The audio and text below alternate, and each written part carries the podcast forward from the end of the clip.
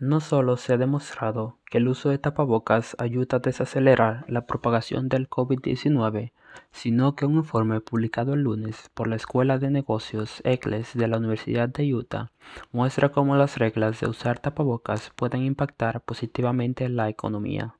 Tyler Randall, decano de la Escuela de Negocios ECLES y líder económico en el Comando Unificado del Estado, dice que esas son buenas noticias. Él dice que el informe sugiere que el uso de tapabocas también es bueno para nuestra economía. La razón por la que eso es importante, dice Randall, es porque tenemos que encontrar una manera de salvar la salud de nuestra economía entre ahora y cuando las vacunas se distribuyan ampliamente. El anuncio se produjo el lunes durante una conferencia de prensa con el gobernador Gary Herbert.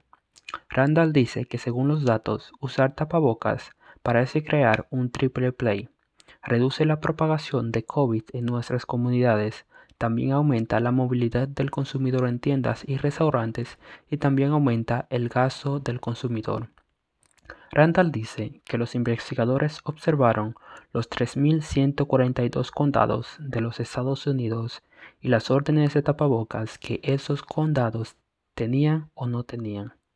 En primer lugar, los casos de COVID-19 disminuyen después de que se implementan esos pedidos masivos, dice Randall.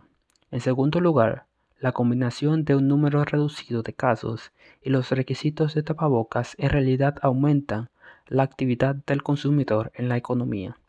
Según Randall, eso se ve tanto en los aumentos de la movilidad del consumidor como en los aumentos de los gastos en esos condados. Randall dice que el hallazgo final y más importante fue que los mandatos estatales son clave para aumentar la solidez económica y que los mandatos del condado no son tan efectivos. Según Randall, eso significa que la salud y la economía van de la mano y que el uso de tapaboca es el núcleo de esa relación.